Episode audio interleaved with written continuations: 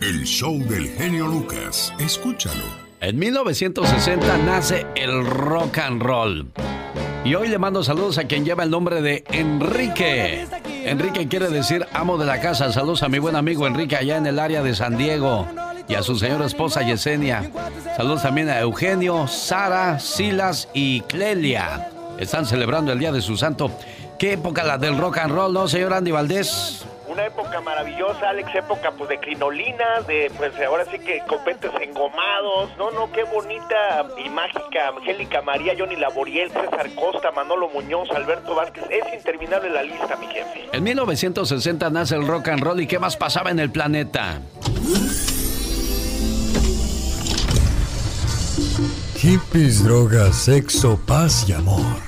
El movimiento hippie marcó los años 60 bajo las premisas del amor libre y el pacifismo. Nearly everyone in the hippie community smokes marijuana, whether they call it pot, grass, hemp, gauge, joint, or Mary Jane.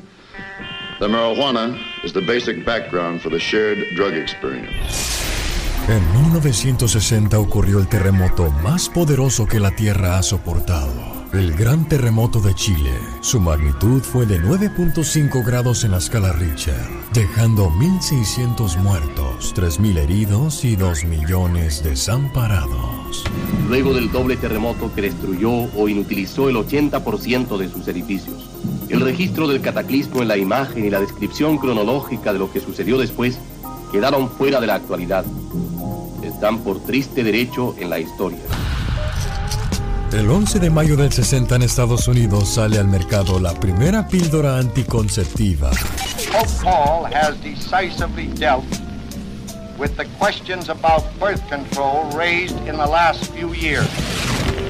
El 30 de diciembre del 60 en la ciudad de Chipalcingo, alrededor de 20 personas mueren asesinadas después de que el ejército mexicano bajo órdenes del gobierno abriera fuego contra estudiantes en huelga. En este año nacen figuras como Jean-Claude Van Damme, Antonio Banderas, Sean Penn y Maradona. Vaya con Maradona. En este momento es gol de Argentina, gol de Diego Armando Maradona.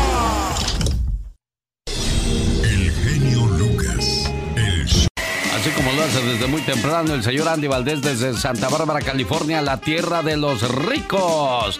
¿Qué pasaba hace cinco años, señor Andy Valdés? Alex, en el 2015, pues México se amanecía con la noticia de que fallecía a los 64 años el cantante y compositor, el gran Joan Sebastián, el hijo del pueblo, uno de los más grandes exponentes de la música regional mexicana, considerado pues con más de 932 temas registrados, Alex, uno de los más grandes compositores, el poeta del pueblo, quien fallece víctima de cáncer de huesos, lo padecía desde el año de 1999, gestó una prolífica carrera en la que acumuló infinidad de reconocimientos, se ganó la admiración de colegas, gracias a sus dotes para crear grandes canciones. Él nace en Juliantla, un 8 de abril de 1951, pero Alex, vaya que don Joan Sebastián batalló y le luchó con el cáncer tratando de buscar a diestra y siniestra tratamientos que bueno, a fin de cuentas, pues mira, terminaron con su vida. Sí, desgraciadamente el cáncer es un mal que pues ha llevado muchas vidas, como lo está haciendo el COVID-19 hoy día, increíble, y espero que pronto encuentren la cura a esa enfermedad. Don Joan Sebastián, donde quiera que se encuentre, lo seguimos recordando con mucho cariño en este programa. Y hemos de darnos un beso. Qué bonitas canciones. Dicen que cada canción era inspirada en una mujer. Pues entonces, ¿cuántas canciones dices que compuso, señor Andy? no, pues sí, ahora sí que interminable la lista, Alex, y, como tú bien dices, pues tenía una canción para, para cada, era cada una canción para cada musa, y a fin de cuentas ya cuando conocimos las mujeres que tuvo, todas eran bellísimas, Alex, y a todas siempre las trataba con mucho respeto y mucho amor. Genio y figura hasta la sepultura. Bueno, en el 2009 Broncón traía este Tatiana con su ex Andrés, este, ¿cómo se llama su, su ex? Andrés Puentes Jr., Alex, sí, una broncota muy grande que, bueno, tras ocho años de intensa batalla, o sea, hace, hace 11 años, en el año 2009, los hijos de la cantante mexicana Tatiana, Tatiana Palacios Chapa, la reina de los niños, Cassandra y Andrick, obtienen sus pasaportes para viajar libremente fuera de México. Es que su papá, Andrés Puentes Jr., Alex, pues eh, peleado con su mamá, le decía, pues si no van a salir contigo los niños de viaje, pues tampoco van a salir conmigo ni contigo, o sea, ni con tu mamá ni con nadie. Y pues Andrés así los tenía, Alex, y pues mira, a fin de cuentas, pues ¿quiénes pagan los platos rotos? Los, los niños. Chicas de hoy, con el mundo al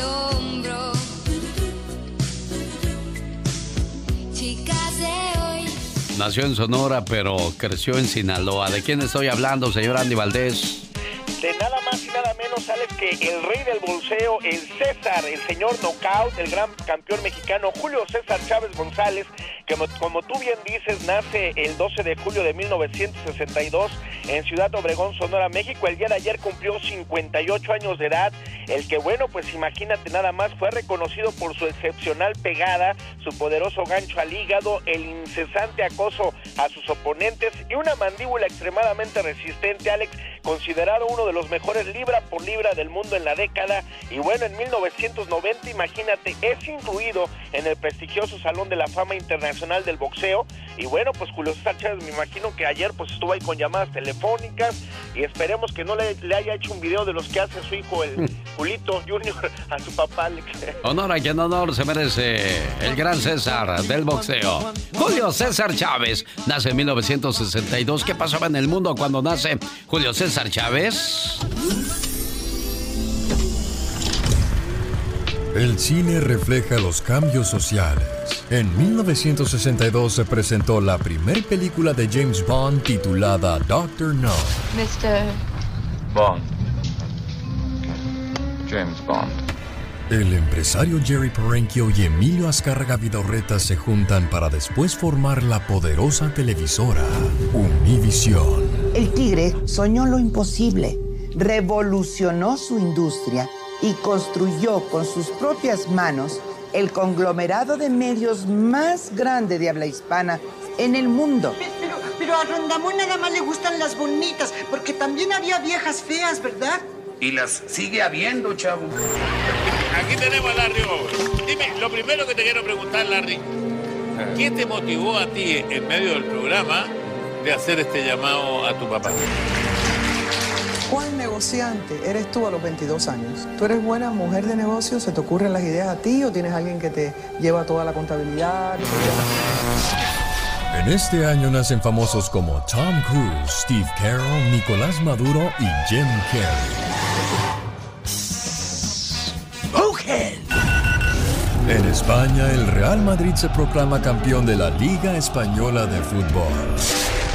Un 19 de mayo, Marilyn Monroe le canta Happy Birthday al entonces presidente de los Estados Unidos, John F. Kennedy. Happy birthday to. Happy birthday, Mr. President. Pero un 5 de agosto, Marilyn Monroe, uno de los símbolos sexuales más grandes de la historia, falleció en su casa de Los Ángeles a causa de una sobredosis. One of the most famous stars in Hollywood history is dead at 36. Marilyn Monroe was found dead in bed under circumstances that were in tragic contrast to her glamorous career as a comic talent. David Faitelson. David Faitelson. En acción. Bueno, pues ya lo sabe, ya lo escuchó David Faitelson. Tendremos fútbol desde el jueves hasta el lunes, ahora en la nueva temporada. ¿Se te hace bueno eso, David? Mira, yo creo que sí, Alex. Eh, finalmente ellos están tratando de- hay que tratar, son épocas de innovar, épocas de presentar algo diferente y están tratando de eh, mantener eh, la atención del público todos los días, tener por la noche un partido a las mm, 9, 7 de la noche. Vamos a ver si la gente se acostumbra a ello, ¿no? Yo creo que esto, eh, acuérdate que al, al sacrificarla no hay, no hay asistencia de la gente a los estadios. Es decir, todo el torneo mexicano es un torneo de televisión. Entonces, pues no tienes problema con poner un partido el viernes, el lunes a las 9 de la noche, porque nadie va a tener que hacer el sacrificio de ir al estadio y, y- y sabiendo que al día siguiente tiene trabajo, tiene escuela, pues lo van a ver por televisión nada más. Las Claro. tribunas estarán vacías. Creo que a eso obedece. Señoras y señores, la voz de David Faitelson. Un saludo para mis amigos de Cartec en Salinas. Ahí dejan los carros bien bonitos. Saludos a don Héctor que anda pintando carros a esta hora del día y su hermano Hugo sacándoles brillo. Y un saludo también a los americanistas. Ya no lloren, hombre. Ay, que no valen estos partidos y que no son de liga, que en las finales nos vemos. Pues sí, pero tampoco vivan del pasado, señor David Faitelson. Sí, de acuerdo, de acuerdo. Tranquilos, este, además sí existió el 4-1 y yo vi la cara del Piojo Herrera y era de preocupación porque Cruz Azul le pasó por encima, le metió una goleada y ya viene siendo costumbre, ¿eh? se está haciendo costumbre. Tarde que temprano se van a ver las caras en las finales del fútbol mexicano y ahí veremos si Cruz Azul está listo para quitarse esa paternidad. Y este fin de semana podría haber final y que tampoco va a valer, David. Pues ellos dicen que no, los americanistas dicen, bueno, depende, ¿no? Ah, si ganan, sí, van a decir que sí. Si ganan, por supuesto. es más, se ponen la estrella en el, en el uniforme, en la camiseta. bueno, gracias, señor David Faitelson. Nos escuchamos el miércoles. Buena semana, Alex. Saludos. Bueno, medio limpiamos esa joya musical del señor Antonio Aguilar. Ya no llores, corazón, no seas cobarde.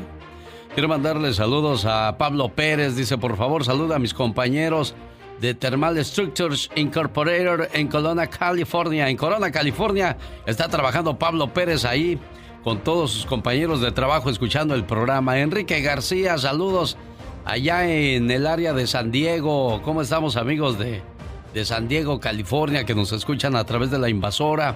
Enrique García moviendo las carnes desde muy temprano. León Anita, Sonia Palacios, personas que nos siguen a través del Facebook. Y bueno, pues cada vez que hacemos una transmisión en vivo se conectan inmediatamente. Hoy hablábamos acerca de, de lo que piensa afirmar el presidente Donald Trump para ayudar sobre todo a los Dreamers.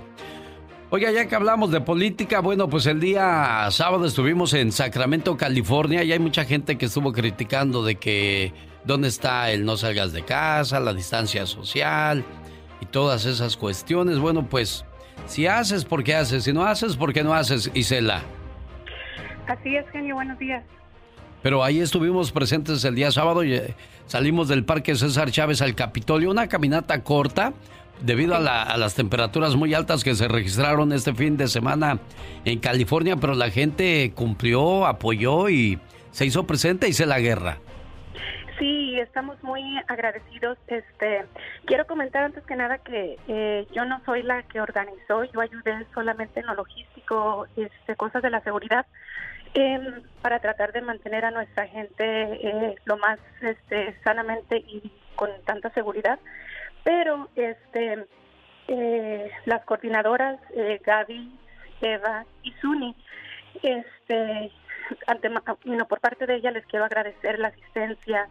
Em, mucha gente sí, este, esto causó controversia, pero teníamos que alzar la voz, se hizo, la gente este, asistió, participó y eh, también ellas están en comunicación con la mamá de Vanessa y por medio de ellas este, extendemos este, la gratitud de la señora y pide, hace un pedido que no la dejen sola, y menos en estos momentos. Así que eh, sé que, como le comenté yo a usted, los momentos no están, los tiempos no están para, para juntarse en grupos grandes, pero eh, creo que, que yo como mamá estuviera pidiendo lo mismo, que me apoyaran.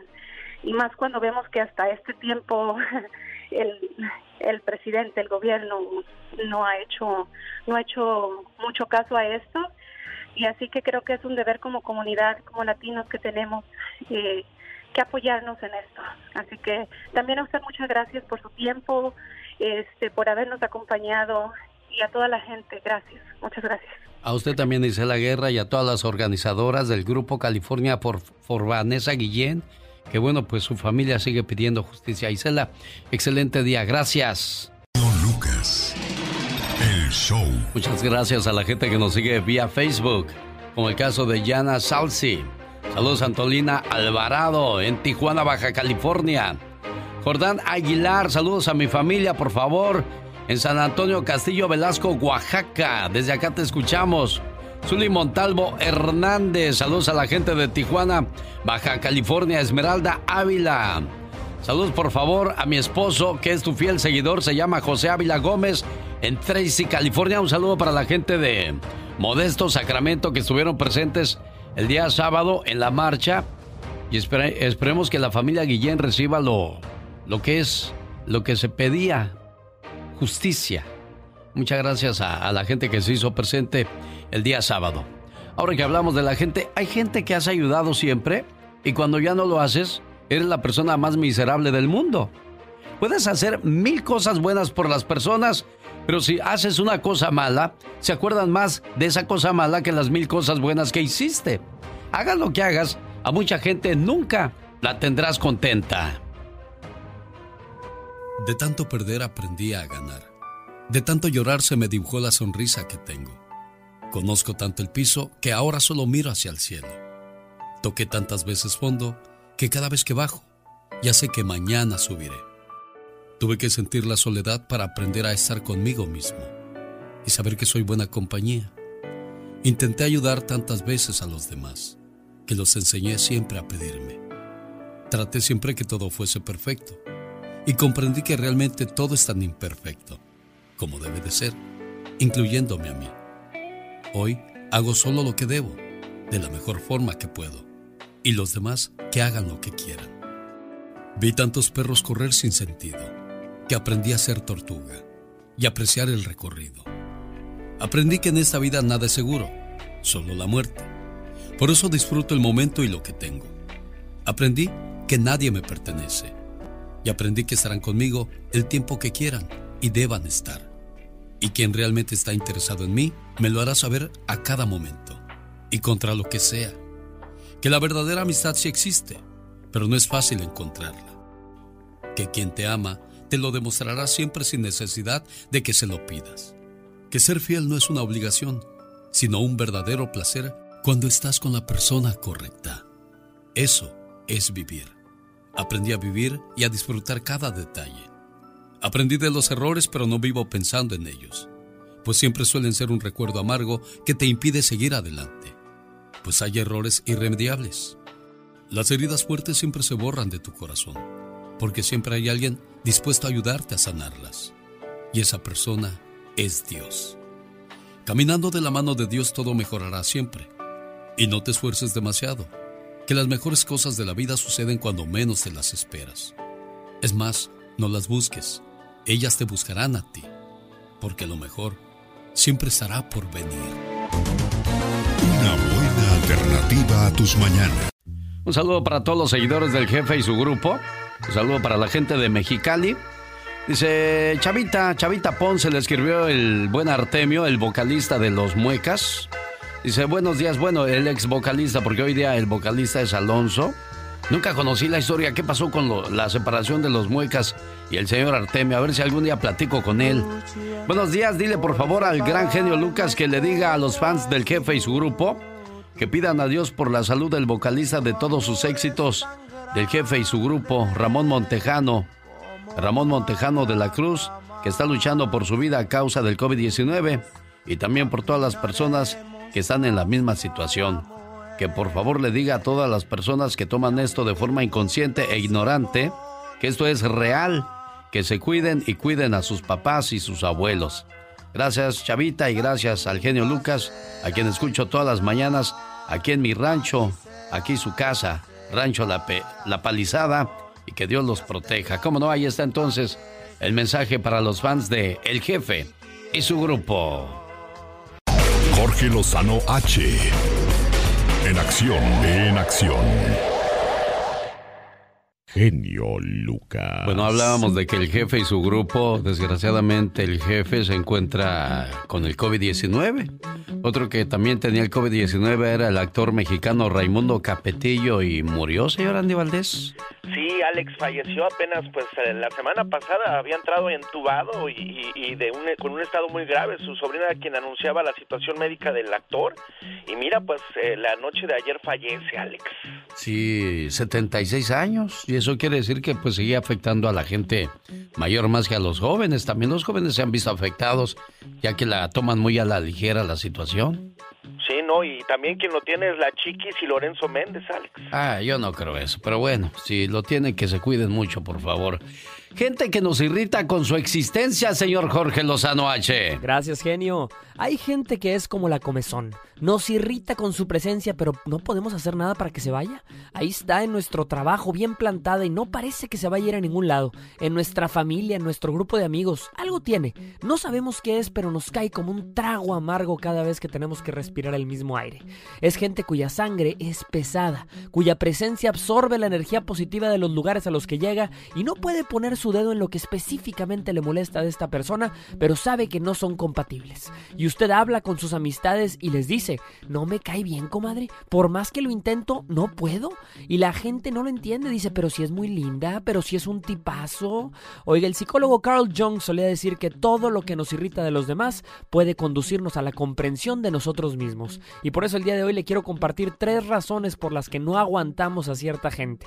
Número uno, porque en sus actos proyectan nuestras inseguridades. A veces vemos a la comadre presumiendo lo que no tiene y sentimos pena por ella y nos irrita, porque sabemos su situación, sabemos que miente porque hemos pasado por lo mismo. Muchos compartimos las mismas inseguridades, pero nos irrita ver cómo otros responden a ellas.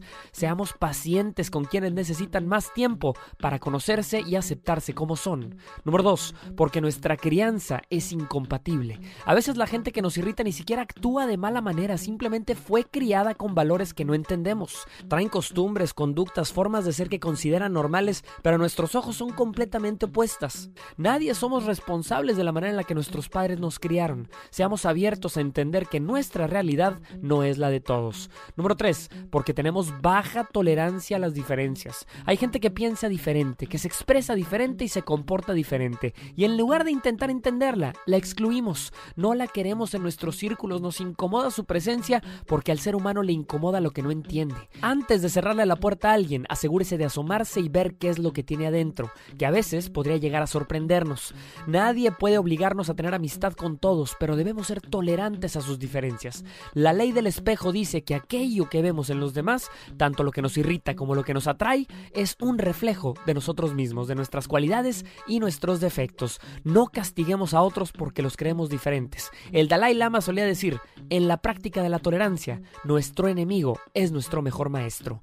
Yo soy Jorge Lozano H y les recuerdo mi cuenta de Twitter que es arroba Jorge Lozano H. En Facebook me encuentran como Jorge Lozano H Conferencias. Les mando un fuerte abrazo y éxito para todos.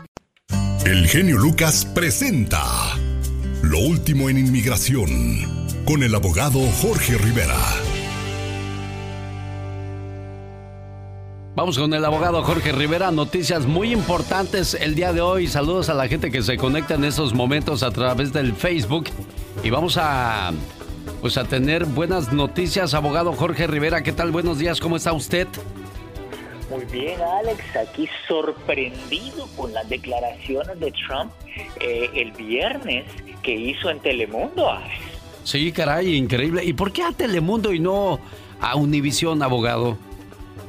No tengo la menor idea, Alex. Lo que sí sé es que había una eh, entrevista, lo entrevistó uno de los presentadores de Telemundo y él dijo algo que realmente nos sorprendió, sorprendió a millones de inmigrantes y abogados en todo el país. Fíjate, él dijo de que por orden, por orden ejecutiva, él durante las próximas semanas eh, va a reformar las leyes de inmigración basado en un plan de mérito y también va a dar un plan para la ciudadanía eh, de los Dreamers. Imagínate. Ahora, es- ahora lo cuestionan, abogado. ¿Tiene el poder para hacer eso, abogado? Porque Obama cuando, ah, cuando Obama intentaba hacer cosas, inmediatamente lo detenían. Ese es precisamente el punto, Alex. Ambos republicanos y demócratas están cuestionando que Trump tenga la autoridad para cambiar las leyes de inmigración que han sido aprobadas por el Congreso y que por orden ejecutiva no puede crear un camino hacia la ciudadanía o cambiar por completo el sistema de inmigración. Así que esas son las dudas e inquietudes que todos tenemos. ¿Podría ser un gancho para las elecciones, abogado? ahí le diste con el dedo en el clavo, Alex, porque fíjate, eh, estamos a julio, las elecciones en noviembre, faltan que estamos hablando cuatro meses, menos de cuatro meses. Entonces, imagínate, él obviamente que se está tratando de ganar el voto hispano. Así que ahora más que nunca él sabe que son millones y millones de votos que él pudiera ganarse si le da beneficios de inmigración a, a millones de inmigrantes que lo necesitan. Oiga, abogado, ¿qué incluye esta orden ejecutiva? Mira, la verdad, Alex, es que en estos momentos hay más preguntas que respuestas.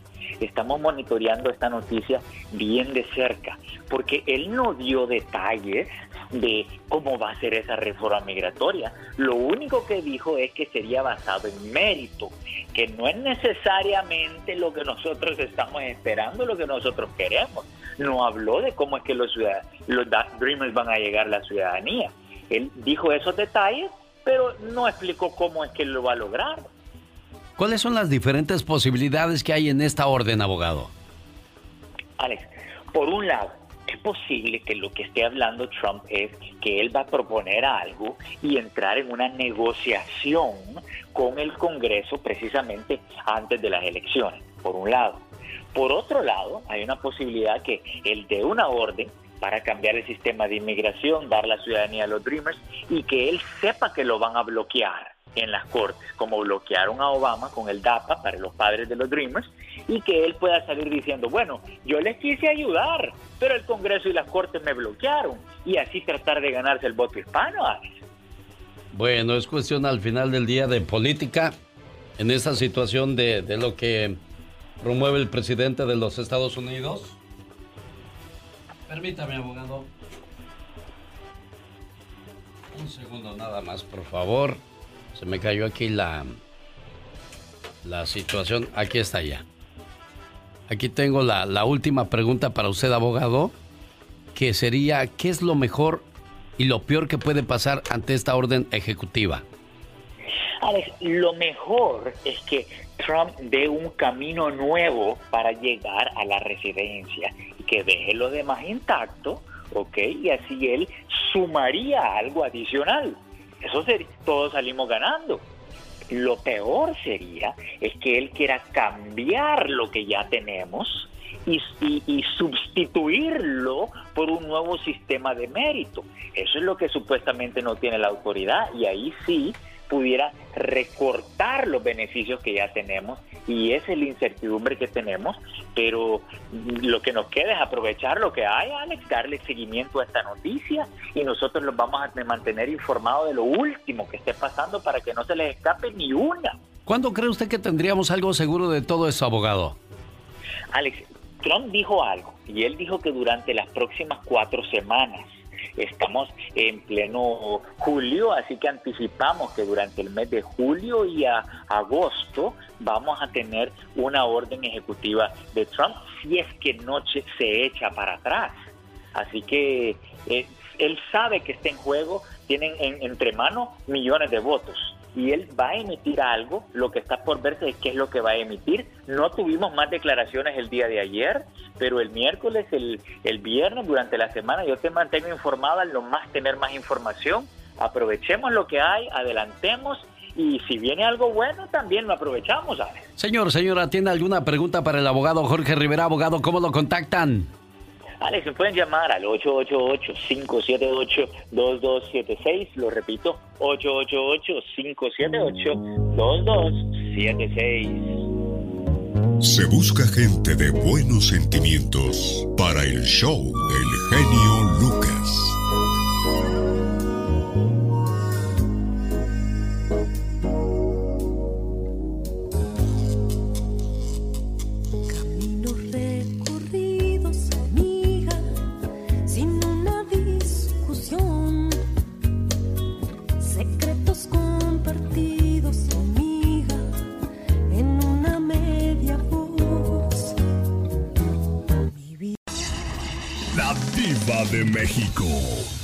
Show presenta. Circo, maroma y teatro de los famosos. Con la máxima figura de la radio. La diva de México. El show. Bueno, un saludo al buen amigo Roberto Camacho a esta hora del día, moviendo las carnes y escuchándonos. ¿En qué, en qué parte de California estás tú, Robert? En Pomona, Alex, en Pomona. Desde aquí les mando saludos a todos. Que Dios los bendiga y cuídense mucho. Cómo no, gracias, buen amigo. Y aquí está la diva de México. ¡Diva! Oye, y a don René Camacho, que es el líder de la arrolladora, a mí me encanta la humildad de este señor. En, en sus videos, él es el dueño de la, de la arrolladora. Sí, sí, diva. Eh, Alex, el genio Lucas, buenos días. Buenos días. Estaba viendo el video de, ahora que me acuerdo, de la arrolladora. Don René siempre me lo ponen de cantinero, así como de extra. De extra, así como que allá en la cantina. Pero la humildad, ¿qué tiene que lo pongan de cantinero si eres el que amasiza los centavos? ¡Sas culebra! Está bien bonito el video. Quisiera saber en qué pueblo se filmó, fíjate. Hermoso. Lo lanzaron ahora en febrero, antes de la pandemia. Súbele. Del fondo de mi pecho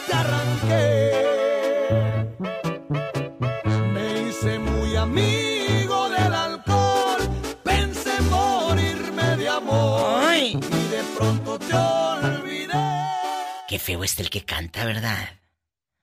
Pero mira, tanto que tienen trabajo esos muchachos. Por la mesera. Que salud por la mesera, dice. María Carey, Mariah, en su nuevo libro habla sin filtros de su vida. ¿Luis Miguel no le prohibió hablar? La artista de 50 años, que para mí que tiene más, dice que comenta todo lo de su vida. Luis Miguel decían que les hacía firmar como un contrato a las que eran sus novias y no vas a decir nada de mí, ni de qué tamaño, ni de qué nada. Te quedas callada. No digas nada de mí.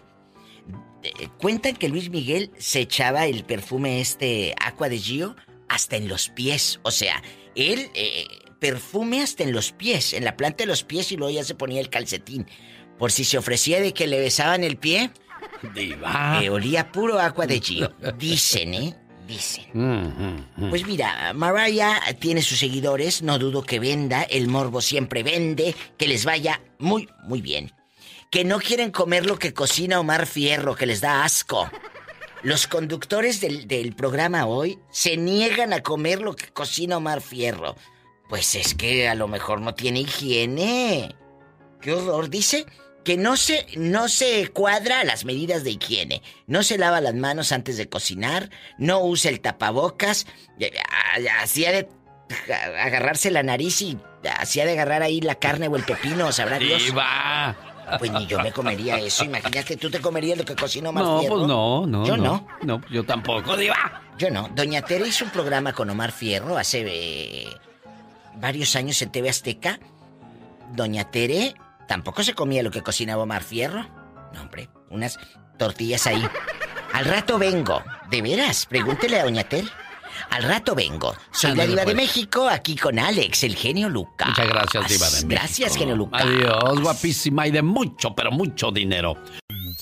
Hay una canción diva que compuso Joan Sebastián para los Freddy's que se llama El primer tonto. Ahorita vamos a escuchar la historia de esa canción, en qué año se escribió y en qué año se hizo muy famosa. Mientras la escuchamos a usted. Mi genio, genio, genio Lucas. Mi diva, diva, Oye, ya diva. pusieron a trabajar al hijo de Cherlin. Acaba de, de nacer la criatura, genio. ¿A poco? Y ya tiene su primera sesión profesional. Pues claro, pues si la otra, la mamá no trabaja, pues el, niño es el que da rating. ¿Verdad? Claro, en bastante. Mira, aprovechando que está despierto, estamos haciendo ejercicio y, y- y todo. Amigos, qué bueno, qué bueno que, que pongan. Yo tengo una amiga en Monterrey, La Morocha. A su niño lo pone a anunciar cosas también. De verdad. Y mira, si eso da rating, si sale trabajo para los niños y para la mamá del niño, pues adelante. Que aprovechen, Pero si yo tuviera un hijo, no lo, no lo expongo, ¿eh? Mis respetos para quien lo hace. Pero yo no lo expondría de esa manera. Pero hay gente que sí. Mi amiga la morocha, pues sí, wow, qué bueno. Y ahora esta niña Cherlin, qué bueno. Hay, hay niños actores, hay niños prodigios y hay niños que tienen mucha gracia. A lo mejor yo te digo esto porque no tengo mi hijo. A lo mejor si yo tuviera mi hijo, estaría retrátelo y retrátelo y retrátelo a cada rato, aunque ah, estuviera bien feo, ¿verdad? Diva. Aunque lo dudo, porque eh, yo no creo es- que mi hijo hubiese salido feo. Es guapísima, Diva. Oye, 56 años, genio. Voltee para acá, mire. A ver. ¿Ah? ¿Quién es? Erika Buenfil. Ah, 56 años y cuerpazo. Ya quisiera las de 34 tener el cuerpazo de doña Erika, guapísima, nunca se hizo viejita. Arriba TikTok, Buenfil. La reina del TikTok. La reina del TikTok, Erika Buenfil. Pues mira, ella comparte en la playa, hace memes, hace TikTok. Que TikTok, déjame decirte que números uno, ¿eh? Números uno. Alicia Machado rompe llanto. Denunció que fue víctima genio de un robo. Ay, que su negocio de maquillaje, ubicado aquí, en California, fue víctima de un robo.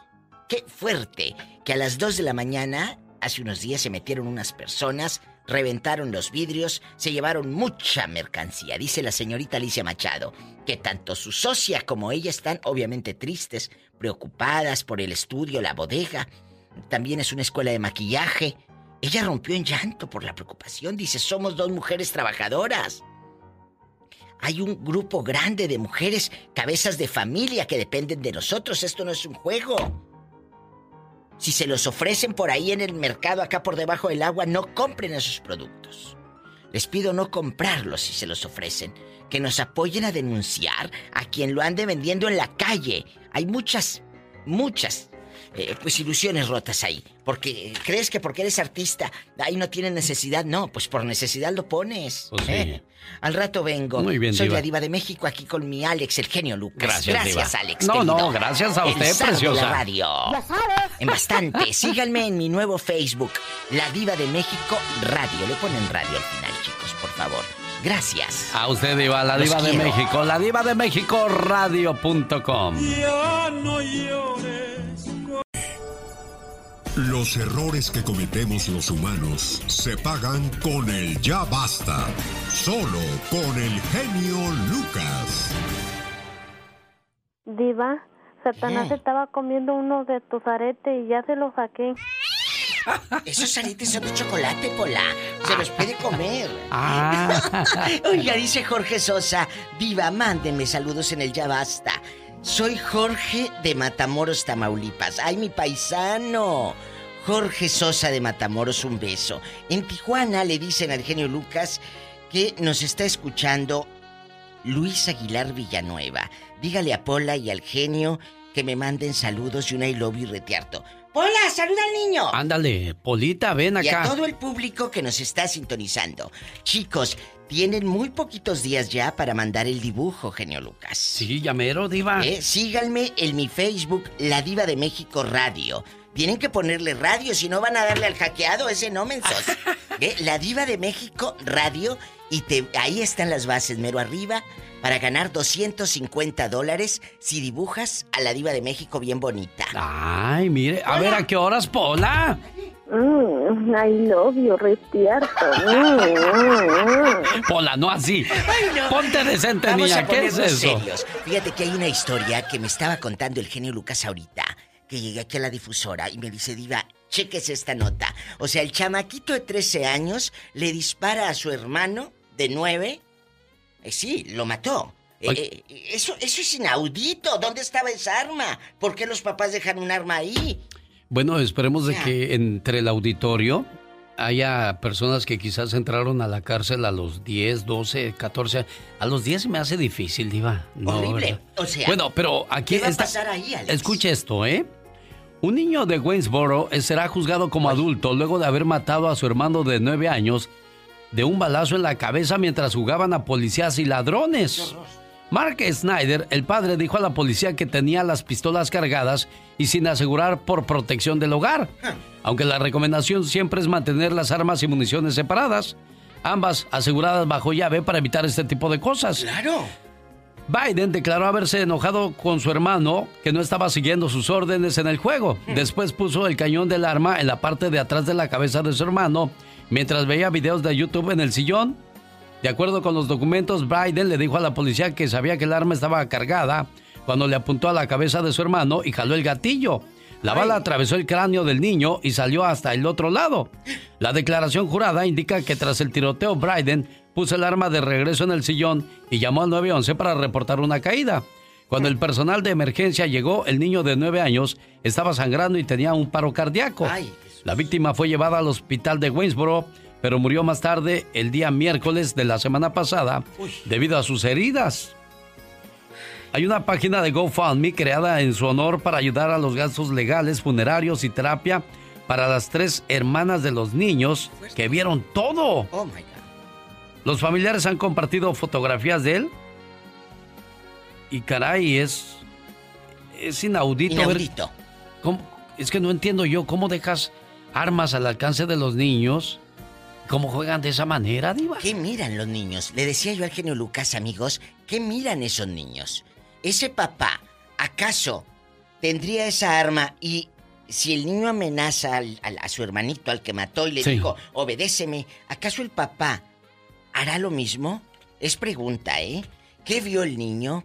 El- los juegos esos donde se matan y creía que era un juego. Claro. Me explicó, o sea, ¿qué conciencia tiene el de 13 años? Dice, yo sabía que estaba cargada, sí, pero no sabía que esto no es una película, mi amor. Esto es la vida real. Ahora, ahora ¿cómo, ¿cómo es cuando entras a la cárcel a esa edad? ¿Qué clase de vida tienes? ¿Y qué pasa después? ¿Habrá alguien que quiera compartir con nosotros esa mala experiencia? Conoce a alguien que ha vivido de cerca esto, a, a- a lo mejor en el pueblo, a lo mejor aquí en Estados Unidos, lo vivieron. ¿Qué, qué pasó, amigos? Cuéntenos. Sí, Diva, o, o vio una desgracia similar. Oiga, es que ahí se descompuso toda la familia. El papá va a tener que pagar consecuencias también y ya les está pagando porque pierde a dos hijos. Uno al panteón y el otro a la cárcel. Qué fuerte, ¿eh? Y en un 2x3, en un 2x3. Lamentable. ¿Qué opina usted? Ahí hay varios puntos. Sí, Las Diva. armas, ¿por qué estaban en la sala? Sí. A la mano. ¿Por qué los niños sabían dónde? O sea, esto es privado, chicos. ¿Cómo la vas a tener allí? La pistola para que vea el chamaco. ¿Dónde? Por Dios. Para Márquenos. Que, para que pase una desgracia y mire, desgraciadamente pasó, Diva. Qué horrible. Línea directa. Se la doy quedito porque luego hay gente que dice, no agarré el teléfono, güey. Uno, sí, sí. Anótele, anótele ahí en el papel de las tortillas. Uno, 877 354 3646 es para todo Estados Unidos. Qué bonito da usted el Ay, teléfono. muchas Diva. gracias. Y no nada más el teléfono. si Diva, viera- por favor. Diva, no sea así, por favor. Vamos a ponerlo Hola. en serio. Es un tema Sí, muy, sí. muy fuerte, Diva, Sí, esto. pero usted qué hace que yo piense cosas malas. Ay, Diva. Bueno. 1877, ya lo dijo la Diva. Mejor me voy a las llamadas. ¡Tenemos! Me pone nervioso. ¡Tenemos llamada, Pola! Sí tenemos, por las 5001. Rápido, niña. Está Raúl de Seaside, California, con la Diva de México. Arriba Oaxaca, en Sisay hay mucha gente de No, Oaxaca yo que no soy de quiero. Oaxaca. Sí, pero ¿de dónde ahí viven muchos? ¿Dónde vive usted? Ah, soy California. ¿Y de dónde es? Ah, soy de Aguascalientes. Ay, qué rico la feria, genio, vamos. Sí, la cancelaron este año como Sí. muchas cosas que se han cancelado. El cobertor y Dígame, todo. señor Raúl, ¿en qué le podemos ayudar, jefe? Ah, pues yo tuve esa experiencia. ¿Qué pasó? Hmm. Pues le di un tiro a un niño. ¿Usted le dio un tiro a un niño? Sí. Sí. ¿Qué pasó? Cuéntenos, ¿en qué Ah, año fue? Pues yo también era niño, ¿no? Sí, Este, fue algo, pues... Pues me dio mucho trauma, ¿no? Mucho tiempo lo estuve recordando y ahora ya pienso que ya lo superé, pero sí fue algo, algo feo. ¿Pero qué pasó, Ah, joven? Lo que, pas- lo que pasó fue que ah, eso sucedió allá en, en Aguascalientes. Ah, mi padre tenía un amigo Mm. que tenía un rifle de esos 22 Sí, sí. y estaban platicando ahí en la casa. Le estaba diciendo cómo él había ido y había ido al monte y había casado y bla, bla, bla. Y le dijo, le dijo, papá, préstamelo, dice, para, para luego yo ir también, ¿no? Y le dijo, sí, pues ve por él, ahí, ahí la tengo en la casa. Y dijo, ok, ¿sabes qué? Dice, mañana, dice, mañana este, paso por él. Pero no pasó por él, me mandó a mí. Oh, ok. ¿Y luego? Sí, me, me dijo, ve, ve a, ca- a caja de fulano y que dile que te dé el rifle. Y, y pues ahí voy yo. Sí. y lo recojo y, y me dice, "Ah, aquí está el rifle, y dice, no está cargado, dice, ni, ni no lo toques, nomás llévalo, dice, no está cargado. Y sí estaba. Pero yo ya había visto cómo, mira, cómo, cómo manejaban los rifles y le jalé ahí el... eh, ahí él se mira que estaba la bala, ahí miré que estaba la bala adentro. Y dije, oh, no está cargado, ¿y por qué tiene la bala aquí? Pues yo, yo era niño, yo no recuerdo si tenía, sí, tenía como unos seis años, todavía no, todavía ni, todavía no iba a la escuela. ¡Wow! Todavía no iba a la escuela yo. De seis años tengo. Entonces, en el camino a la casa, había un niño que, que siempre, cuando me miraba, me hacía malas caras, ¿verdad? Pues uno de niño, ¿verdad? De lo que hace, ¿verdad? Sí, claro, claro. Y pasé por allí y el niño me estaba, salió, se a gritarme, no sé qué. Y le apunté con el rifle y le di. ¿Y qué pasó con ese niño, Raúl? Y sí, le, y le, y le di en la cabeza, ¿eh? ¡Ay, Jesús! Ay, ay, ay. Pues no, no se murió el niño. Este, lo llevaron a, a la clínica hasta, hasta Aguascalientes. Y sí se curó el niño, se alivió. Oiga, joven, Pero cuando usted le da el balazo, muy feo. claro, cuando le das el balazo al niño, después ya cuando me di cuenta de lo que había pasado, pues me puse bien triste y solo quería estar dormido, no quería hablar con nadie. Pues claro. Y este, me llevaron a declarar. ¿Hoy? con la policía y me preguntaban y nunca respondí nada. Me dijeron que por qué le había hecho, que me preguntaban muchas cosas. Yo no dije nada, nada, nada. qué miedo. Oye, ¿y a Pero quién, a quién fue- culparon de esta situación, este, Raúl? Eh, cu- culparon al dueño del rifle porque cuando pasó eso, él se, él se fue porque era el dueño. Y, y si él, cuando supo lo que ha pasado, él se escapó. Se peló, dirían en el Este, pueblo. Se peló. No sé yo qué, qué dijo, qué declaró mi papá, no lo sé ni nada, pero a él no se lo llevaron, no lo encerraron ni nada. Pero el otro hombre sí se escapó y nunca se supo de él.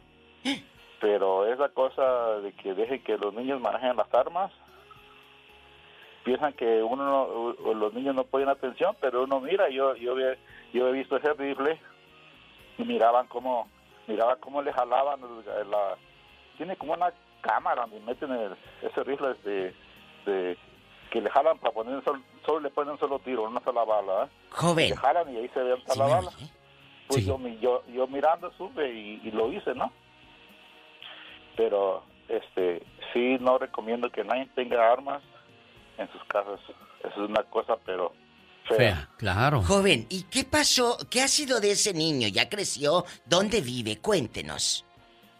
Ah, eh, ahí seguimos viviendo por varios años y después ya el niño ya estaba grande y se recuperó. Eh, se recuperó totalmente y pero porque vivía como a, ellos vivían como a cinco casas donde vivíamos nosotros Pero imagínate, Alex, este niño dice, yo vi que se cayó, me quise, eh, quise estar dormido. Es, es, es una secuela permanente. Claro. Aunque digas que no, es una secuela permanente. Y todavía hasta el día de hoy se pone nerviosa al estar hablando de esas. Y tenía, dijo que todavía no, no iba ni a la escuela. Seis años, imagínese, amigos. Van llegando... Pero ¿cómo le das un arma a un niño de esa edad, por amor pero, de Dios? Pero eso, mira, eh, ¿qué? Si van llegando, les ponemos en contexto. Estamos hablando de un caso atroz, lamentable y triste. Eh, eh, eh, el chavito de 13 años agarra el revólver y asesina a su hermano de 9 porque no le quiso hacer caso a lo que estaban jugando. Lo mató. Ahora se le quiere juzgar como un adulto. El niño tiene 13 años, pero el papá tenía las armas en la sala. ¿Por qué estaban cargadas? Dice la nota que por seguridad de la casa. Es tema de conversación, es tema de debate. Aquí quién tiene la culpa. ¿Qué miran los niños? Hay muchas preguntas y cabos sueltos.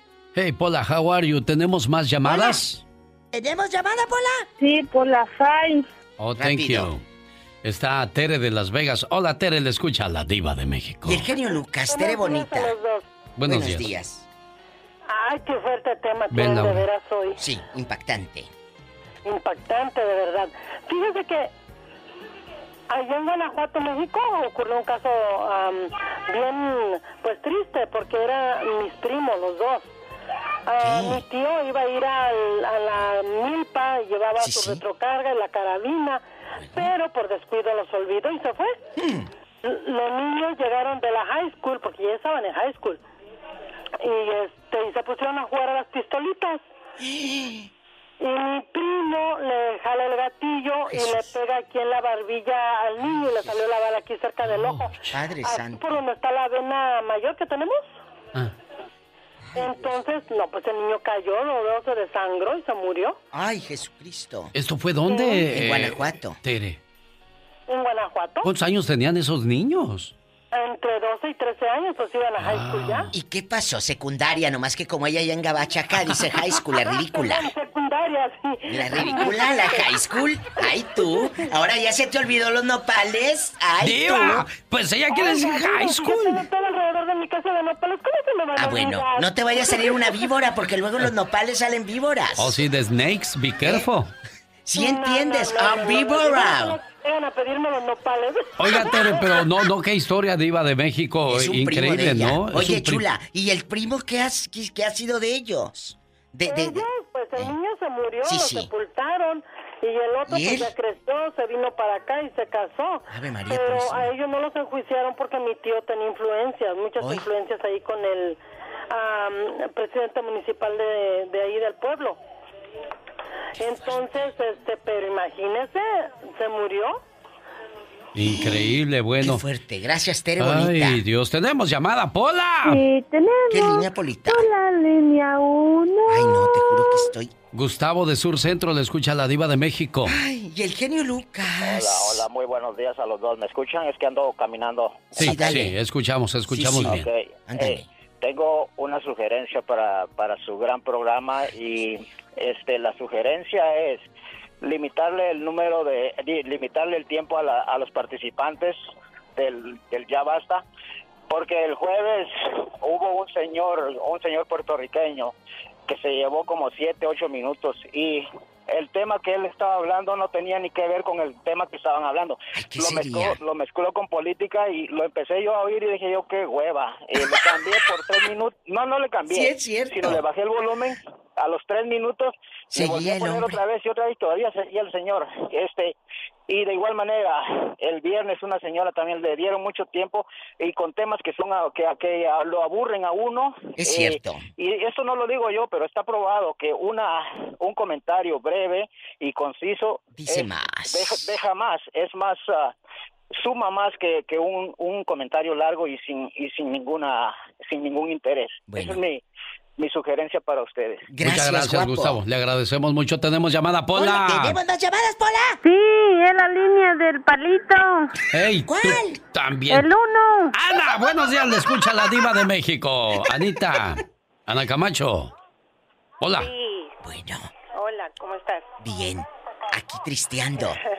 Está en el mercado, creo. ¿verdad? Sí. Ana, sí anda en pues el mercado. contarles sí. algo que le pasó a un vecino mío. Cuéntanos.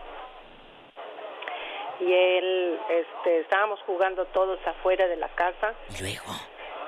El, chamaco era muy agresivo.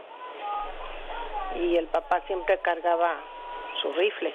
¿Y, la mamá era muy altanera también. Hmm. Se creía la dueña del, de la colonia. La rica, la ricachona. Sí, pues tenía buenos terrenos, pero pues era muy agresiva. ¿Y luego? El muchachillo ya también era igual. Y entonces él em, estaban jugando todos afuera en, en, la calle porque pues a pesar de que había mucho terreno pues todos jugaban en la calle sí sí en la calle jugaba uno entonces este pues el chamaco estaban jugando canicas y de momento pues este pues yo me, me fui para mi casa a tomar agua y cuando regreso está el mitote de que se estaban peleando los chamacos y por las canicas, estas canicas grandototas. Las bombolochas. Sí. ¿La bombolocha? el chiquillo, sí, el chiquillo mm, se, se molesta y dice, como tú no me quieres dar lo que yo me gané, dice, ahorita me la vas a pagar. Pues nadie imaginaba lo que iba a hacer. Se va para su casa y que regresa con el rifle. Ay, Jesucristo. Le dio un balazo en el pecho. Uy. El Es- chiquillo quedó ahí tirado. ¿Esto fue dónde? Tendríamos como allá en Puebla. Quedó como, tendría como, como unos 13 años el muchacho. Y lo, lo llevaron a, a la cárcel. Sí, este, no estaba en la cárcel precisamente. En el tutelar. Estaba en un, en la correccional. Sí. ¿Verdad? Pero después de varios meses, porque los papás se lo llevaron lejos. En ese momento que su- fue el mitote, Como pues la- ellos agarraron la camioneta y se fueron. La gente ahí se alborotó, no sabían ni dónde estaba el que había disparado. Pero pues todos vimos lo que sucedió. Y pues llegaron las autoridades, hicieron la investigación, pero el muchacho se fue con los papás. Por meses desaparecieron, nada más entraba y salía las hermanas, que eran las mayores. Pero hasta después salió en el periódico, allá hay un- en Puebla hay una revista que le dicen la... Es una revista donde pasan puras, un periódico donde pasan puros crímenes, policíaca. Y ahí salió la fotografía del muchacho que ya estaba cumpliendo sentencia, pero en un reformatorio. Pues claro. De ahí fue pasado a la ya a la cárcel. Pero primero cumplió sentencia en un ¿Y reformatorio. cuántos años le echaron tú? No, pues que yo sepa, me vine para Puebla y él todavía no salía. Increíble, Gracias. Porque Eh. el muchachito que murió, el papá trabajaba en la judicial. Ay, no, cuando te le escapabas, criatura del Señor. Imagínate. Por favor, cuiden mucho a sus niños, Por que no toquen ni vean dónde están las armas. Eso que nada más lo sepan los adultos, porque ya escuchó el niño en un arranque de enojo, fue, sacó el arma y ¡pum! toma. Vas a ver, le dijo. Vas a ver. Increíble. Diez minutos para que sean las 10 de la Gracias, mañana. Se acabó el tiempo de La Diva de México. Besos. Andy Valdés, en acción. La historia de una canción. Qué bonita canción nos habla el día de hoy el señor Andy Valdés de su nacimiento y quién la escribió. El primer tonto. A Alicia Juárez, quien también fuera esposa de José Alfredo Jiménez, Joan Sebastián le compuso El primer tonto en el año de 1977, letra que describe cómo vivió esa historia de amor, la cual le nació escribirle una canción a esta mujer, alguien quien fuera musa de uno de los mejores compositores que México ha dado. Esta canción ha sido interpretada desde los Freddys, los Cardenales de Nuevo León, hasta la banda MS, pero sin lugar a dudas, los Freddys la hicieron suya. Raciel de Lugo, originario de Tijuana, fue requintista del grupo desde 1978, cuando entra como requinto a la Organización Romántica de México, Los Freddys, grabando un total de 11 producciones, entre las que destacan El primer tonto, grabada en el año de 1981, canción que dio a conocer internacionalmente su estilo y talento en el requinto. ¿Quién iba a pensarlo? Que uno de sus más grandes éxitos de la Organización Romántica de México era del gran poeta del pueblo, del señor Joan Sebastián, quien a lo largo de su carrera musical fue acreedor de cinco premios Grammys y siete premios Grammys latinos, convirtiéndolo hasta el año 2015 en el mexicano con más Grammys americanos y quien siempre se caracterizó por cantarle a la mujer, al amor y a la vida. El primer tonto. que te amó. Hola genio y amigos, muy buenos días. Sí, las noticias últimamente no han sido del todo buenas, pero yo le propongo algo. Empecemos esta nueva semana con todo el optimismo y con el pie derecho. Sí, señor. Al trabajo. Muy contento voy. Aunque es lunes hoy. Pero no deja de ser bonito. Donde quiera. Yo voy a sonreír. Me voy a divertir. Mira qué lindo lunes. Mira qué lindo lunes. Mira qué lindo lunes. Mira qué lindo lunes. Seguro que sí. ¡Ejepa! ¡Báilele! ¡Je, je! ¡Sacúdase esa flojera! Tengo chamba, por eso agradezco. Aunque a veces no es la mejor. Voy a empezar de buenas la semana. Con esfuerzo y dedicación. Mira qué lindo lunes, mira qué lindo lunes, mira qué lindo lunes, mira qué lindo lunes. Claro que sí. No lo desaproveche, oiga.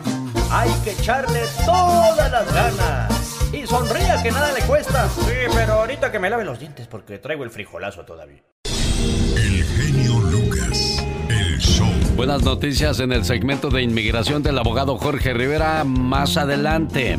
Trump anuncia reforma migratoria y ciudadanía para los Dreamers por orden ejecutiva. ¿Qué habrá detrás de todo esto? Bueno, espero que haya cosas más buenas que malas. 1-877-354-3646, el teléfono donde le atendemos con todo el gusto del mundo. Mientras, yo ya formulé mis preguntas para el abogado Jorge Rivera, ¿qué incluye esta orden ejecutiva? ¿Y tendrá la autoridad Donald Trump para dar esta orden? ¿Cuáles son las diferentes posibilidades? ¿Y qué es lo mejor y lo peor que podría pasar ante esta situación? Dicen que el hijo mal educado es el prisionero hoy. ¿Será cierto eso, oiga? Un día, un muchacho se robó un libro a uno de sus compañeros de la escuela y se lo mostró a su mamá. Ella lo felicitó. A la siguiente oportunidad se robó una capa y se la llevó a su madre, quien de nuevo lo alabó. Aquel joven creció y ya adulto fue robando cada vez más cosas de valor, hasta que un día fue capturado y con las manos atadas fue presentado ante las autoridades, donde fue sentenciado a muerte. El día de su ejecución, su madre lo siguió entre la multitud y se daba golpes de pecho. Estaba llena de tristeza. Al ver a su madre, aquel ladrón le dijo, Deseo decirte algo al oído, mi madre. Acércate. Ella se acercó y ese rápidamente mordió su oreja cortándosela. Su madre le reclamó que era un mal hijo, a lo que le replicó, Ah, mal hijo, si me hubieras reprendido en mi primer robo de aquel libro, nunca hubiera llegado a todo esto ni hubiera sido condenado a esta ingrata muerte. Al nuevo árbol se le endereza tierno para que crezca derecho. Al buen entendedor, pocas palabras.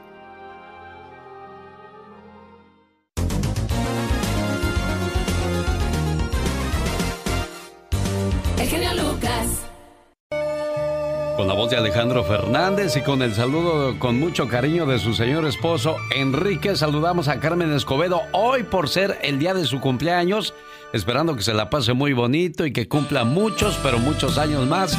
Y a todos los que llevan el nombre de Enrique, por cierto, hoy también es el día de su santo. ¡Felicidades! Sin ti, mi vida no tendría el sentido que tiene. A tu lado, no me hace falta nada. Pero sin ti, mi vida sería gris, triste y aburrida. Me acostumbraste tanto a tu protección que cuando tú no estás bien, tampoco yo lo estoy. Me desespero. Me desespero solo de pensar que algún día te pueda pasar algo y yo no puedo hacer nada para ayudarte. Sabes, te amo tanto que daría mi vida por ti. Sin ti, hoy no sería quien soy, porque gracias a tu amor, a tu confianza, consejos, apoyo y paciencia, yo he podido ser una mejor persona. Amor, simplemente sin ti, no soy nadie. Gracias por existir. Muchas felicidades, Carmen. ¿Mandé? Bueno, bueno. ¿Qué, ¿Qué pasó, Enrique? Sí, ya, la, ya Carmen ya estaba escuchando el mensaje, eh, Enrique. Sí, gracias, señor. El, día de ayer fue su cumpleaños. Quedó medio mal ella. Somos de allá de Iguala Guerrero nosotros. Ah, bueno, pues ya escuchó su mensaje, esperando que se le haya pasado bonito y pues felicidades, Carmen. Complacido, Enrique, con tu llamada ya llegó Pati Estrada. Pati Estrada. En acción. El genio Lucas. El show. Oye, Clara, ¿de qué parte de Guanajuato son ustedes? Él es de Silao, Guanajuato. De Silao, Guanajuato. Oye, ¿tu hermana estaba casada con él? Sí, estaba casada con él. ¿Y de qué murió tu hermana? pues dice ellos al ellos la llevaron al hospital porque no podía respirar y al último les dijeron que ya hasta que murió ella les habían dicho que había sido de COVID. Pero hay otros contagiados en la casa. ¿Por qué él no se contagió? Eh, no, se, ellos se contagiaron todos, todos, y murió su hijo también de, de eso. Bueno, nosotros decimos de eso y él de depresión porque no soportó también la muerte de su mamá. ¿Y estaba enfermo el muchacho? No, el muchacho estaba sano, él estaba estaba bien, él estaba estaba bien, pero él estaba muy apegado a mi hermana, era su era su bebé- era su hijo más chiquito, entonces mi hermana lo tenía consentido. Ya ve que allá en México cuando son más chiquitos que, que mi, mi hijo él le hacía ella todo, pues mi mamá todo. Mi hermana le hacía todo a él y él él, él le dio esto y él no y no soportó la depresión de su de perder a su mamá. ¿Cuántos años tenía el muchacho? 30 años. 30 años entonces. En menos de un mes a don Pablo Arellano se le fue su esposa y su Y hijo. mi hermana murió el 27 y mi sobrino murió el jueves hace ocho días. Ay, ay, ay. Vamos a marcarle al señor Pablo a ver si, si nos contesta y tiene ánimos de platicar con nosotros. No te vayas. Aquí la gente no se guarda nada con el genio Lucas. Llore todo lo que quiera, desahógese. Ay, genio. Mira por dónde dejó. En este programa no hay concursos fabulosos ni regalos caros, solo sentimientos puros y por supuesto la mejor música del mundo. Todo esto en un solo lugar, en el show del genio Lucas. Alex, el genio Lucas. Ojalá y podamos conectar la llamada ahí con el señor Pablo.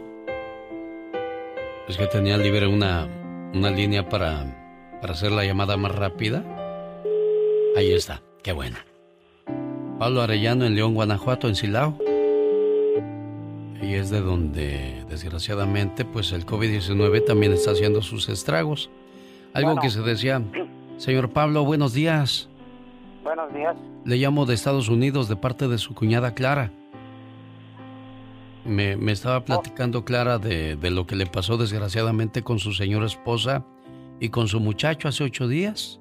Y me dijo, ¿les puedes llamar por favor y decirles que, que acá también en Estados Unidos, al igual que la estamos pasando difícil, complicada, no podemos visitarlos, no podemos estar ahí para acompañarlos en estos momentos tan complicados, pero pues le pedimos a Dios que les dé consuelo y tranquilidad en esta situación tan difícil que pasa en este caso usted, don Pablo, ¿eh? Para los que amé y me amaron, cuando me haya ido, despréndanse de mí. Déjenme ir. Tengo tantas cosas que ver y tanto que hacer.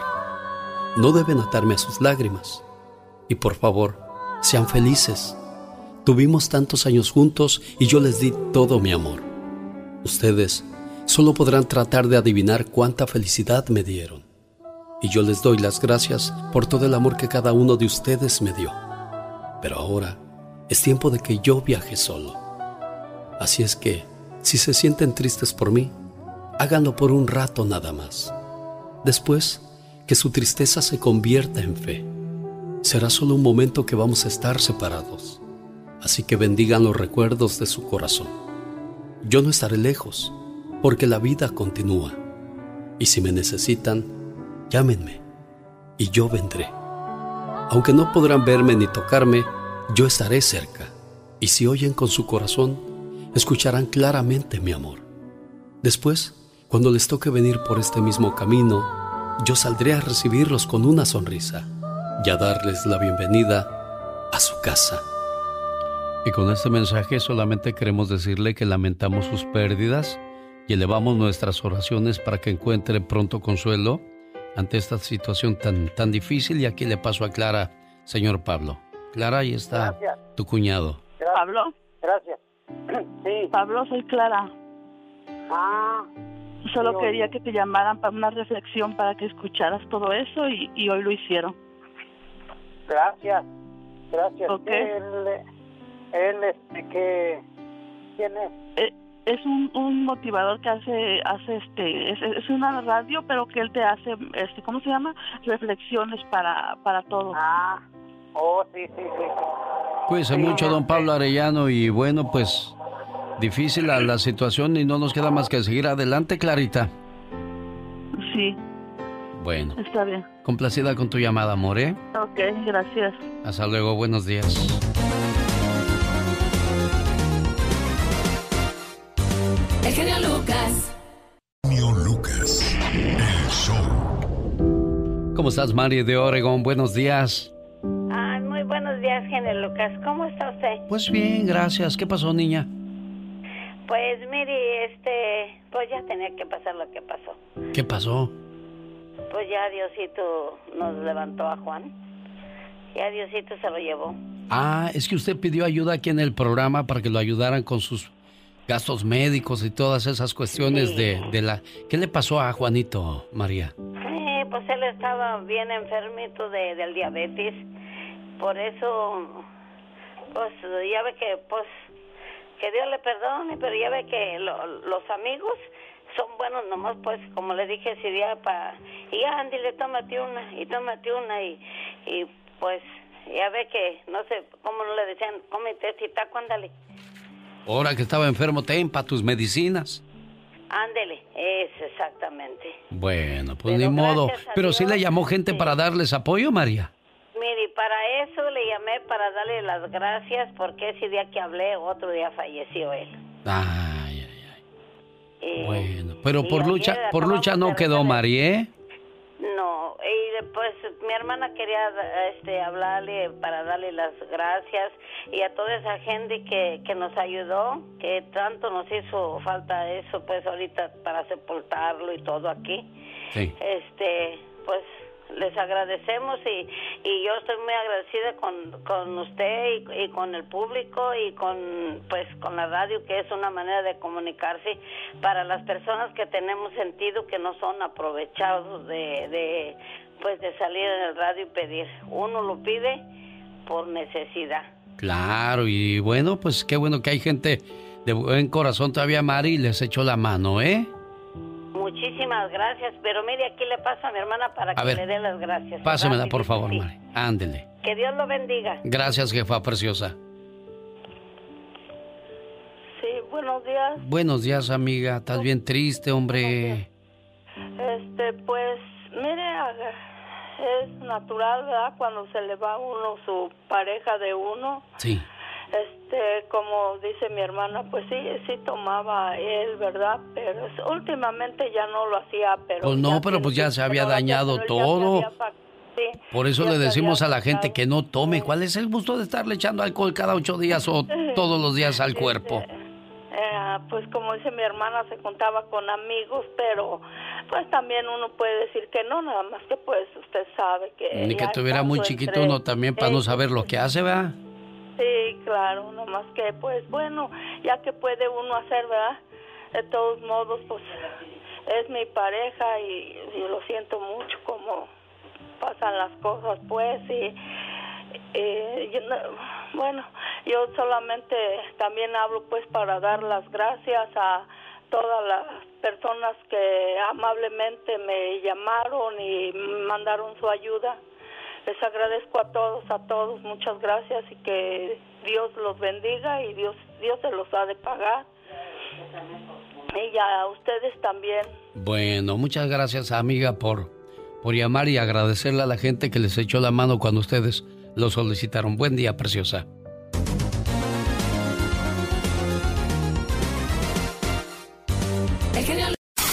¿Sabías que Pablo Escobar fue el criminal más rico del mundo en los años 90?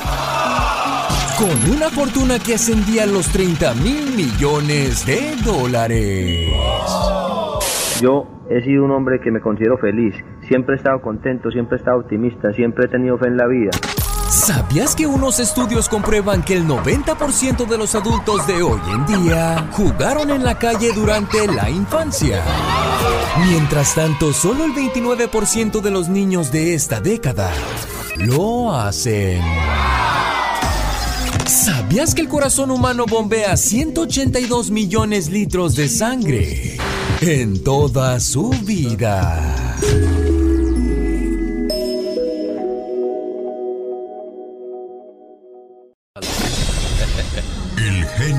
Lucas. El show. Oiga, ¿conoce usted el término white mexican? ¿Alguna vez lo leyó en las redes sociales o lo, lo escuchó? Bueno, de eso habla el reporte de Michelle Rivera desde Sonora, México. Michelle. Hola, ¿qué tal, amigas y amigos que nos escuchan a través del show de Alex Eugenio Lucas? Les saluda Michelle Rivera. ¿Sabes lo que es un white sican? ¿Alguna vez lo leíste en redes sociales?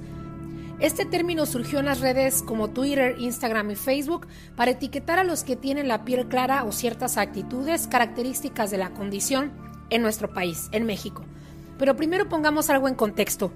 Prieto, indio, naco, gato, son algunas de las palabras del vocabulario mexicano con las que se discrimina a las personas de piel oscura. No me dejarán mentir. Incluso las vemos en las novelas, en los canales hispanos en Estados Unidos. Hay otras que sirven para etiquetar a aquellos que gozan de un estatus económico elevado, como Fresa, Pipir is Nice y ahora Fifi. A estos últimos se les ha unido recientemente a los Whitesicans, derivada de la contracción de las palabras inglesas white, blancos, y mexicans, mexicanos. Aunque según los expertos está menos extendido que otros términos y su impacto es menor, hay quienes sienten aludidos y denuncian que están siendo víctimas de racismo y discriminación por mostrar su ostentoso estilo de vida en las redes sociales. Lo que es cierto es que en México sí hay una gran diferencia entre morenos y blancos. Aunque el color de piel, ojo, no determina el futuro de una persona, en México, ser blanco ayuda considerablemente, de acuerdo con el Instituto Nacional de Estadística y Geografía. La proporción laboral de personas de tonos claros comparada con la persona de tonos más oscuros es de 2 a 1 en distintas áreas. Por ejemplo, mientras 6% de la población mexicana de 18 a 59 años con tono de piel más clara reporta ser director, jefe o funcionario, solo 2.8% de las personas con la tonalidad más oscura alcanza esos puestos. Es decir, menos de la mitad de las personas morenas accede a esos escaños profesionales, de acuerdo con la encuesta nacional sobre discriminación otro botón de muestra, los profesionistas y técnicos blancos representan 21% de la población ocupada, mientras que los morenos aglutinan el 12%. Los porcentajes son prácticamente los mismos en el caso de los trabajos administrativos y de ventas las cifras comienzan a revertirse en el extremo opuesto de la ocupación laboral, mientras que el 44% de las personas de tez morena se desempeña como trabajadores de apoyo, agropecuarios o en servicios personales, 28% de los mexicanos blancos realiza estas actividades. Los artesanos blancos aglomeran a 8% de la población, mientras que el porcentaje se duplica en el caso de los artesanos morenos. Como ve, ¿tenía usted información más relevante sobre cómo el tono de piel continúa ejerciendo poder en nuestro país. Amiga y amigo, el tono de piel es un motivo de discriminación en México que puede afectar a las personas en distintos ámbitos de su vida, por lo que resulta relevante analizar estos datos y compararlos según el nivel de escolaridad de la población. Si nos vamos a esos puntos, le puedo decir en resumen, vamos a estar más, más que jodidos. ¿Y tú qué opinas? ¿Supremacía blanca también en México? o no. Soy Michelle Rivera. Ten buen día. Oh, ¿y ahora quién podrá defenderme? Feliz semana, Pati Estrada. Buen día. Hola Alex, ¿qué tal? Muy buen día, buenos días a todo tu gentil auditorio, donde quiera que se encuentre. Feliz inicio de semana. Al radio escucha de San Diego que tiene dudas sobre el trámite de matrícula consular para su sobrina y que tiene algunas inquietudes porque la sobrina no ha podido realizar el trámite le informo que dejé mensaje ya al representante de medios en el consulado y estoy a la espera de que nos regrese su llamada para ver qué es lo que está pasando con este caso. También ayer, Alex, platiqué con un padre de familia mexicano residente en Carolina del Norte. El señor iba por un par de semanas a Aguascalientes, México. Se fue con camioneta con sus hijos pequeños, su esposa. Cruzó a México por frontera de Laredo, Texas. Y llegó a Laredo, México. El señor hizo los trámites eh, necesarios en Bajército para el permiso temporal de su vehículo, en donde también tuvo algunos incidentes y tuvo que pagar 300 dólares extra. Después prosiguió su camino. Apenas iba a tomar la autopista Monterrey, me cuenta, cuando lo interceptaron maleantes que lo siguieron. El señor vio una patrulla, se detuvo, a pedir ayuda y que lo escoltaran, cuando menos dijo hasta la siguiente caseta autopista. No me quise arriesgar con mi familia y mi esposa y los niños chiquitos, pero el, patrullero le dijo que no, que no podía seguirlo, que no, que, se, que mejor se regresara. No me dijo el señor si el patrullero era estatal, federal o municipal. El señor se tuvo que regresar con su familia hasta Carolina del Norte. Apenas había cruzado la frontera y tuvo que regresarse nuevamente. No quiso poner en riesgo a su familia y yo creo que hizo lo correcto. Honestamente no sé a dónde puede este migrante poner su queja porque no sabemos si el patrullero que no lo quiso dar auxilio era policía municipal, estatal o federal. Y ya no se sabe, Alex, si actuó el, el patrullero por temor a los maleantes o por estar coludido. Eso no lo sabemos y no lo podemos asegurar, pero creo que el señor hizo lo correcto, regresar a Estados Unidos. Y esta mañana el presidente Andrés Manuel López Obrador, justamente a pregunta expresa de un reportero sobre las aduanas, el presidente dijo, limpiaremos de corrupción las aduanas.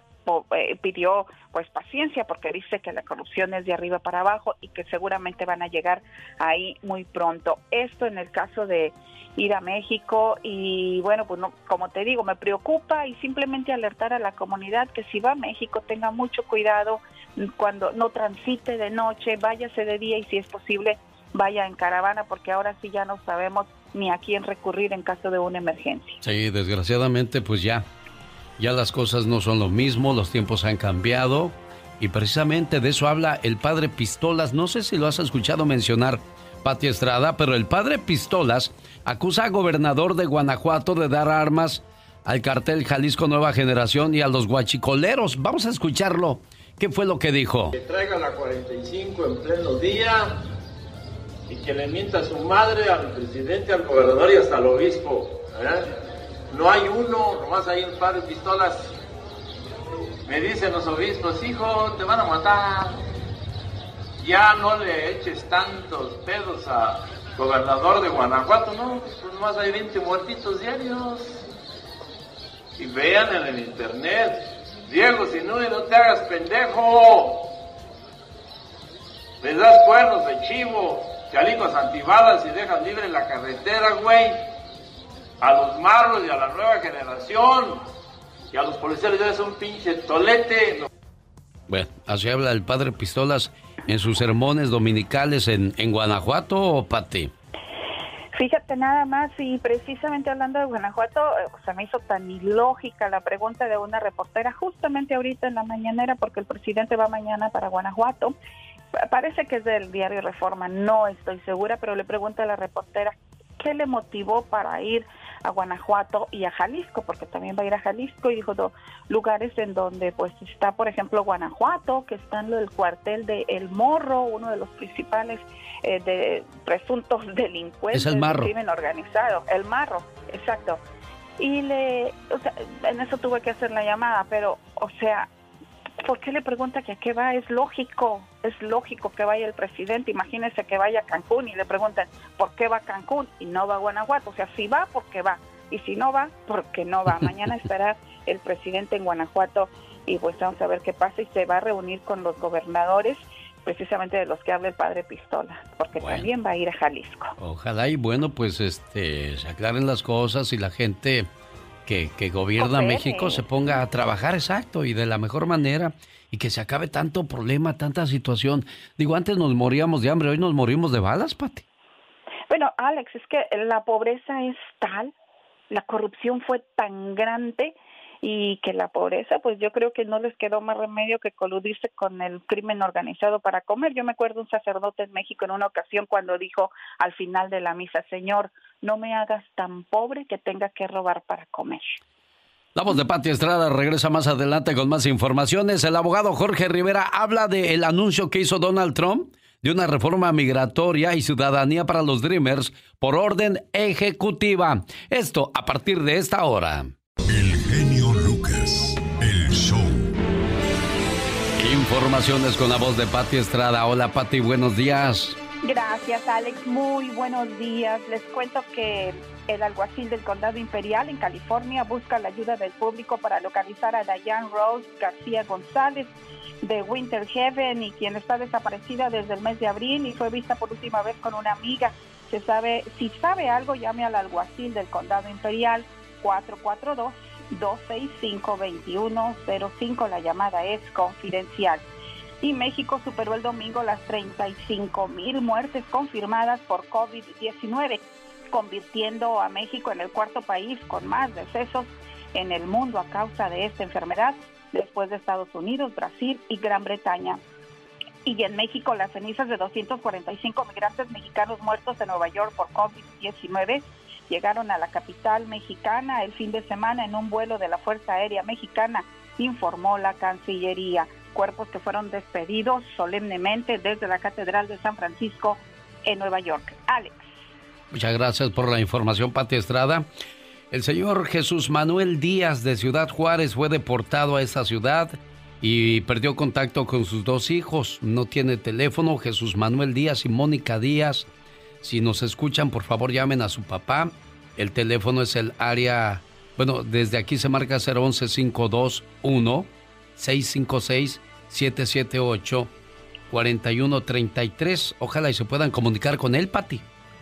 Qué raro, ¿no? Que los que, que los hijos estén pues prácticamente desaparecidos del radar del padre, ¿no? Se suena muy extraño. ¿Hace cuánto lo deportaron al señor? Déjame le marco porque me acaba de dar la información Laura y dijo nada más anúncialo por favor porque el señor llora mucho, pues cómo no. Pobrecito, pobrecito. Cualquiera que sea el caso, ojalá que aparezcan los los hijos y que se reconecten con este señor. Imagínate solo en México con la pandemia y sabrá Dios en qué condiciones se encuentre. Si nosotros la estamos pasando difícil, pues nuestros hermanos mexicanos más difícil todavía. Todavía, Pati Estrada. Muchas gracias. Te espero mañana temprano para seguir ayudando a nuestra comunidad.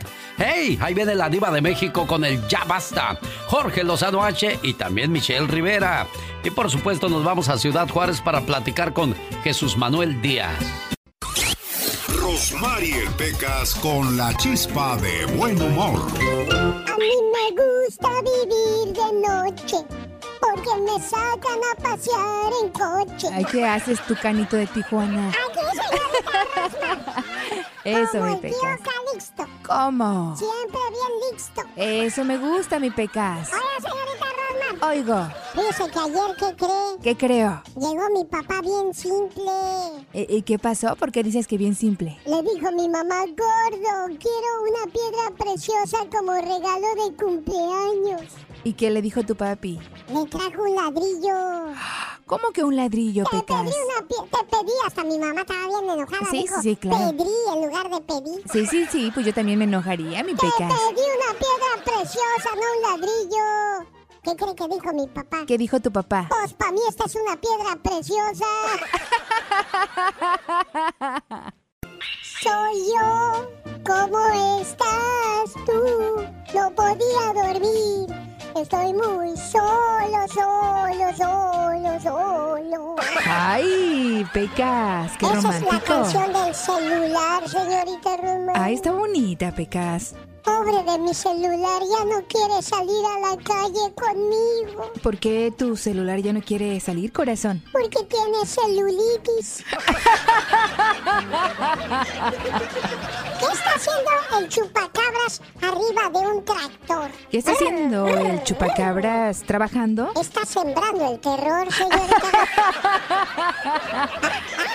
Oye, Pequitas. Llega Juanito eh, a la escuela y le dice la maestra, Juanito, ¿por qué no hiciste la tarea? Y dice, mire maestra, mi papá y yo arrancamos todos los árboles del parque y ninguno tenía raíz cuadrada. Ay, señorita Román. Ah, Pecas, ¿Quién la viera ríete. usted tan chistosa? ¿Verdad que sí, tan chistina, Pecas? Oye, señorita Román, ¿Qué pasó, corazón? el otro día amanecieron unas gallinas muertas. Ay, Unas pobrecitas. vacas destazadas. Válgame Dios. Entonces todo mundo sospecha que el chupacabras anda haciendo de las suyas. Uy, uy, uy, Ese chupacabras es un hijo de... Su maraca. No, es un hijo de chupapá y chumamá.